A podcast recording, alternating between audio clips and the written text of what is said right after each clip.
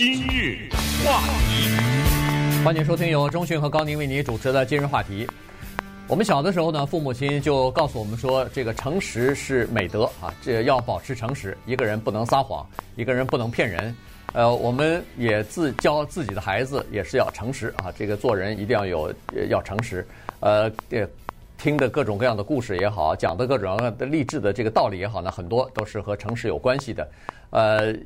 现在父母亲啊，一一一看到自己的孩子，尤其是很小的孩子哈，几岁的孩子，呃，有的时候撒谎的时候呢，非常担心啊，生怕这个孩子是不正常的，生怕这个孩子走上了一条不归路，长大以后恨不得小时候撒谎，长大可能就要犯罪啊，就人们有这样的一个惯性的思维。但是现在呢，呃，研究人员、科学家发现说，其实不要这么紧张，孩子啊从小就会撒谎，而且这是他成长过程当中的一个阶段。呃，越小撒谎，而且撒谎谎撒得越远呢，说明这个孩子越聪明。啊，你说家长别紧张，我现在更紧张了。呃，因为这个研究是颠覆性的，因为这个研究呢是打破了我们真的是上千年的传统，在人类历史上最著名的那个撒谎的孩子，狼来了，嗯，对不对？对。这个大家都知道。那么在西方的历史上最著名的第二个撒谎的孩子就是那只木偶啊，那个木偶呢？Pinocchio，呃，他一撒谎，那鼻子就长长了，这都是非常著名的。这就是为什么，呃，在美国啊，七十年代以后有一个，就是在万圣节的时候有一个经久不衰的一个面具，就是 Nixon 总统，因为他在水门事件上撒了谎，所以那个面具不是一个光长得像 Nixon，而是鼻子非常的长，所以它是集中了这两个特点。一直到现在还有哈，以至于在那个李安的电影的《冰风暴》当中，它是一个重要的道具，哈，也被用在那个电影里面。撒谎这个字的英文叫 lie，不要听这个中文，在在中文里就一个音，在英文里也一个音，但这是一个很大的一个字啊！而且，如果你一个人被叫成是 liar 的话啊，是个骗子的话，这个这个话很重啊，极重的一个话，这比我们在中文说你骗我，你撒谎。比这个要重多了，所以，呃，这种一般的来说要骂人不带脏字儿的话，那这个是其中的几个重要的英文字之一。所以在他的这个文化当中啊，也特别重要。所以这个大家是记得，在九十年代的时候有一个电影，我相信你看过吧，叫《Robin Hood》，就是 Kevin 呃 Costner 演的，你记得吗？反正蛮久了这个电影哈。但是那个电影呢，呃，当然本身当时很轰动，更轰动的是那个电影里有一首歌叫《Everything I Do》。I do it for you 啊！我所做的一切都是为了你。的 Brian Adams 写的并且演唱的这首歌，在为什么提这个歌呢？因为这个歌曲当中有一句台词，成为现代流行歌曲的经典，就是这个主人公啊，他在唱：“我是做的一切都是为了你，我要为你做什么？我为你而战，fight for you 啊！”然后呢，是接下来第二句就是 I lie for you。我都已经这个程度了，为了你，我都撒谎，我都我都愿意干。然后是我为你出生入死，就 walk the wire，我走那个钢丝我都愿意。然后最后的第第四个就是 I die for you 啊，我我我死我都干，我为你死。听一下，这是 I fight for you，为你而战。啊，我为你撒谎，walk the wire，走钢丝，冒险。哎，最后是 I die for you，我为你而死。就是说，你看哈，就是说，一个人为另外一个人所做的事有限呐，这都是最极致的。那你，我为你做一切，我都可以数了半天，居然其中一个是撒谎。所以，就是可见在他的这个文化的这个血液当中啊，这是多么大的一件事情。但是呢，现在研究人员告诉我们说，就是孩子撒谎比不撒谎要好很多。所以我说，你刚才说紧张，我我 说别紧张，我越听越紧张。对，但是这个确实不用太紧张哈，原因就是，呃，越来越多的实验证明啊，呃，根据科学家、研究人员、心理学家、呃，社会学家他们做的这个各种各样的试验呢，都发现说，孩子撒谎，呃，这个呢是他们智力的一个体现啊，这个你比如说有自闭症的人，有这个心理理论呃，就是呃不是很健全的人，有这个呃各种各样的这个障碍的人，智力障碍的人，他们就不会撒谎，他们撒不了谎，而且他们只要一撒谎，就会被别人认出来，就会被别人识别出来。那这个就不叫撒谎，原因就是说撒谎它有几个基本的要求啊，待会儿可以 稍微讲一下，至少是两个基本要求，就是说他第一要知道对方在想什么，第二他要知道对方不知道什么，所以呢他才能把这个谎撒出来啊，然后让对方看不出来。呃，根据这个研究呢，就是科学人员做了一个。呃，九十年代还是八十年代的时候，做了一个特别广泛的这么一个，现在一直在引用的，当然是不同的方式做的这个研究啊，就是一群小孩子关在呃房间里边，两岁的、三岁的、四岁的、五岁的都有，然后告诉他们说，你身后有一个玩具，但是不许偷看，不许回头去偷看啊这个玩具，然后呢，大人就假装离开这房间了，结果没过几秒钟，哗哗哗的一些孩子就开始呃偷看啊，然后。过了两分钟，大人回来了，就问这个孩子说：“谁没有遵守刚才我说的这个规矩？呃，偷看了。三分之一两岁的孩子撒谎了，呃，五分呃就是呃一半呃一半的三岁的孩子撒谎，四岁以上的孩子百分之八十撒谎。嗯，这个是八十年代的 Michael Lewis 啊，这是一个心理学的教授呢，他研发的一个著名的游戏，这个游戏叫《背后的礼物》。”我们的听众啊，如果你家里有两三岁，我想不要过五岁吧，哎，这么小的小孩，你也可以悄悄地做一下这个测试哈。真的买一个礼物放在他的背后，当然这个礼物呢是已经打开的啊，就不能说包在一个包里啊，因为他偷看的话，他看到也是一个包，你他之前他知道是一个包在里面的，他也看不到，他必须得拆开才能看到，所以这是一个先决的条件，就是没有在包装当中的一个礼物，然后放在他背后，他没有。之前看到，然后你跟他说：“我呃，在你背后放一个礼物啊，等一下我叫你看，你再看。”然后这个时候呢，要演戏要演得像，让你们家另外一个人说：“哎，呃，外面有有一个电话，你来接一下。”就是不是你在测试他，而是你真的有个事儿。哎呀，糟糕，不行，你等一下，我上个厕所啊。就是你要演得很像，然后你就离开。可是你必须得有另外一个人，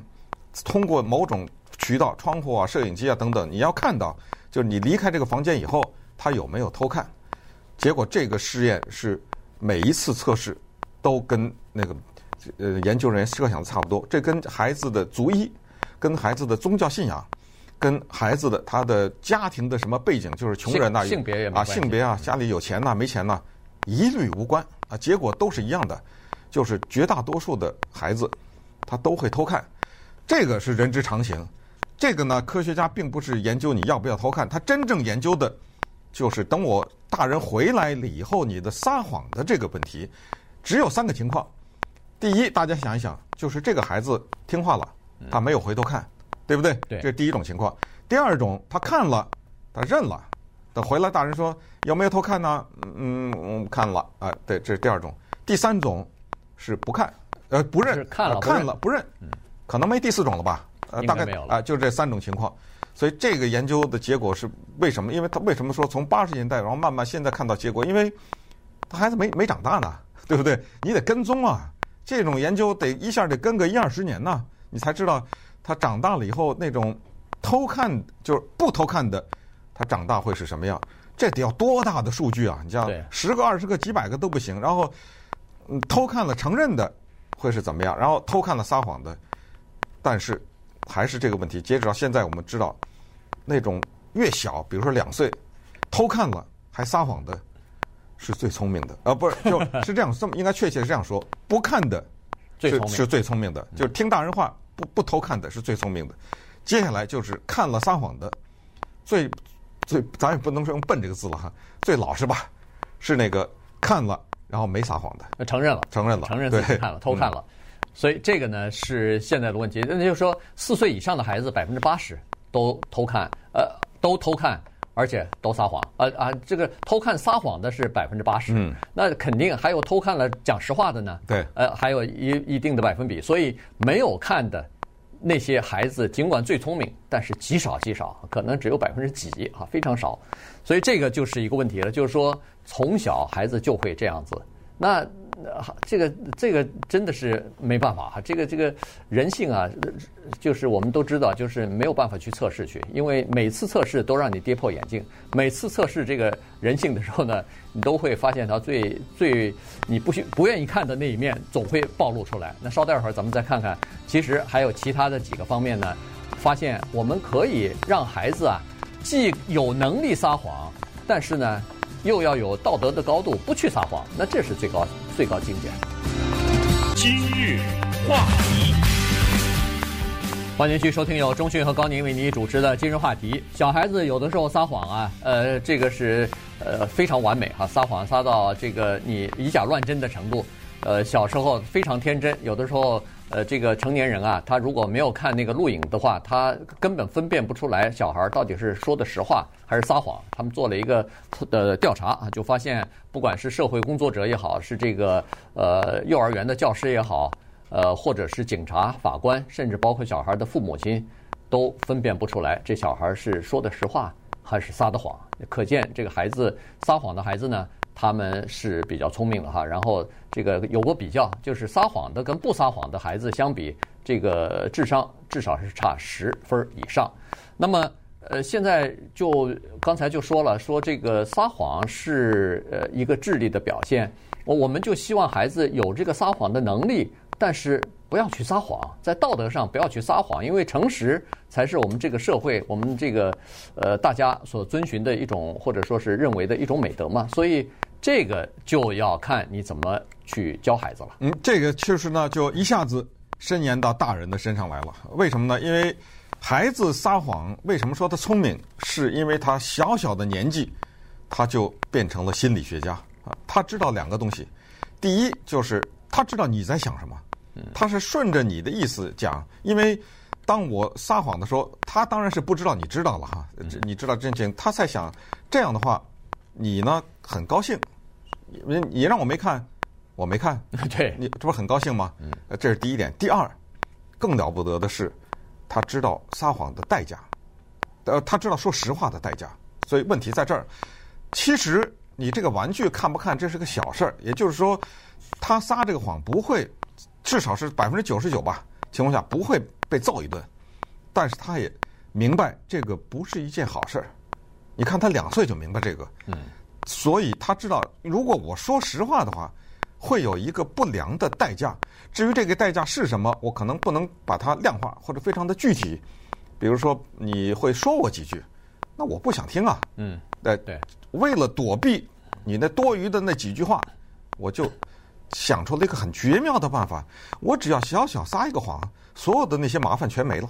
那所以这个事情呢，就引申到大，就是他们这为什么说这些孩子聪明，就是在这儿，就是他早早的年纪他就明白了这些道理。那么所谓引申到大人，就是回到刚才的主题，科学家们做的这个研究，并不是从现在开始鼓励所有的人都撒谎，除了总统以外啊，那 个所有的总统都撒谎，除了总统以外啊，就是我们还是希望他们不撒。那这个里面就是要大家明白人生和这个社会的一个道理。那就是呢，撒谎有的时候是那个被骗的人要付的代价。也就是，如果这个被骗的人他明白这个道理的话，他就让他要骗他的那个人知道，事先就知道，你只要说实话，就没有你想的那个代价，对吧？你只要是这样，就是让对方知道，你也是人，在关键的时候你也曾经为了保护自己撒过谎，所以放心吧。只要你跟我说实话，我什么都都没有问题啊！这个是一个著名的故事，就是华盛顿砍那个樱桃树的故事。对，当然历史学家证明，呃，这个事情呢，呃，现在是很可能是虚构的。但是美国的小孩没有一个人没听过这个故事。美国总统华盛顿国父小的时候把家里的一棵樱桃树给砍倒了，这是他爸爸心爱的樱桃树，而且我们知道樱桃树是结果子的，这个是重大的家庭的一个损失。结果他爸回来一看，樱桃树被砍倒了。然后华盛顿小小的年纪跟他爸爸说：“爸，我承认是我砍的。”哎，这是一个诚实的孩子。这个不关键，关键是他爸爸接下来说的那句话，那简直就成为美国孩子们和家长他们都流传的一句话，但是很少人做得到。他爸爸说了一句话：“说孩子，你今天跟我说的实话这件事情，它的价值。”比一千个樱桃树的价值都够都高，你想想啊，这句话是多么的掷地有声。对，就是说我不罚你，我把你猛揍一顿，这是一个结果。现在我不但不揍你，而且我告诉你，谢谢你跟我讲的实话，一棵樱桃树有什么大不了的？你这个实话价值超过一千棵樱桃树，说实话，讲实话做得到，做到华盛顿他爸这样做不到。对，我觉得很多人做不到。所以，所以这个就是心理学家后来也发现的问题哈，就是说，呃，你在教育孩子的时候，光是说狼来了，或者说是这个 Pinocchio 这个这些故事念给他们呢，对他们撒不撒谎没有任何的影响。基本上就是说，听了这个故事以后，他就不撒谎了，没有。可是华盛顿的这个砍樱桃树这件事情说出来以后呢，就有一些影响啊。同时，他们在这个非洲也进行过测试啊，就是两个不同的学校，一个学校里边对撒谎的孩子进行严厉的斥责，或者说是体罚，甚至包括啊，呃，打他们都有可能。另外一个呃学校呢，就没有这样的呃严厉啊，然后还表扬诚实的行为，结果就发现。惩罚的这些学校里边的孩子，不光撒谎撒得厉害了，更厉害了，反而撒谎也撒得越越来越完美了，就是骗人骗的就是技术越来越高了，因为他知道，每撒一次我少被打一次嘛。对对对，因为他知道，如果要撒谎被识破的话，可能就那个那个挨一顿揍，那个这个代价是非常高的哈，所以呢，他们就越来越不是不撒谎，而是撒谎撒得越来越高明。所以这个呢，就从另外一个呃方侧面呢，就告诉我们怎么样教育孩子不撒谎，用什么样的方法，用正面鼓励的方法可能比较好。再有一个事情也是蛮有意思的，就是孩子啊，他在这个撒谎和不撒谎之间啊，用金钱可以去呃引诱他，或者是可以去购买他。我觉得成人也可以啊，成人也可以。对对对。他们做了一个非常简单的例子，就是说你如果撒谎的话，我给你两块钱，然后呢不撒谎。从零到八块钱，然后一天一块一块加，结果，当你撒谎可以拿到两块钱，不撒谎也可以拿到两块钱的时候呢，孩子选择撒谎。当你那个不撒谎的代价就是给你给给出去的付出的代价变三块钱的时候，孩子逐渐的开始不撒谎了。所以呢，这个心理学家他们就发现说，哦，诚实的代价是那个撒谎的代价一点五倍。这个呢，大家要记住。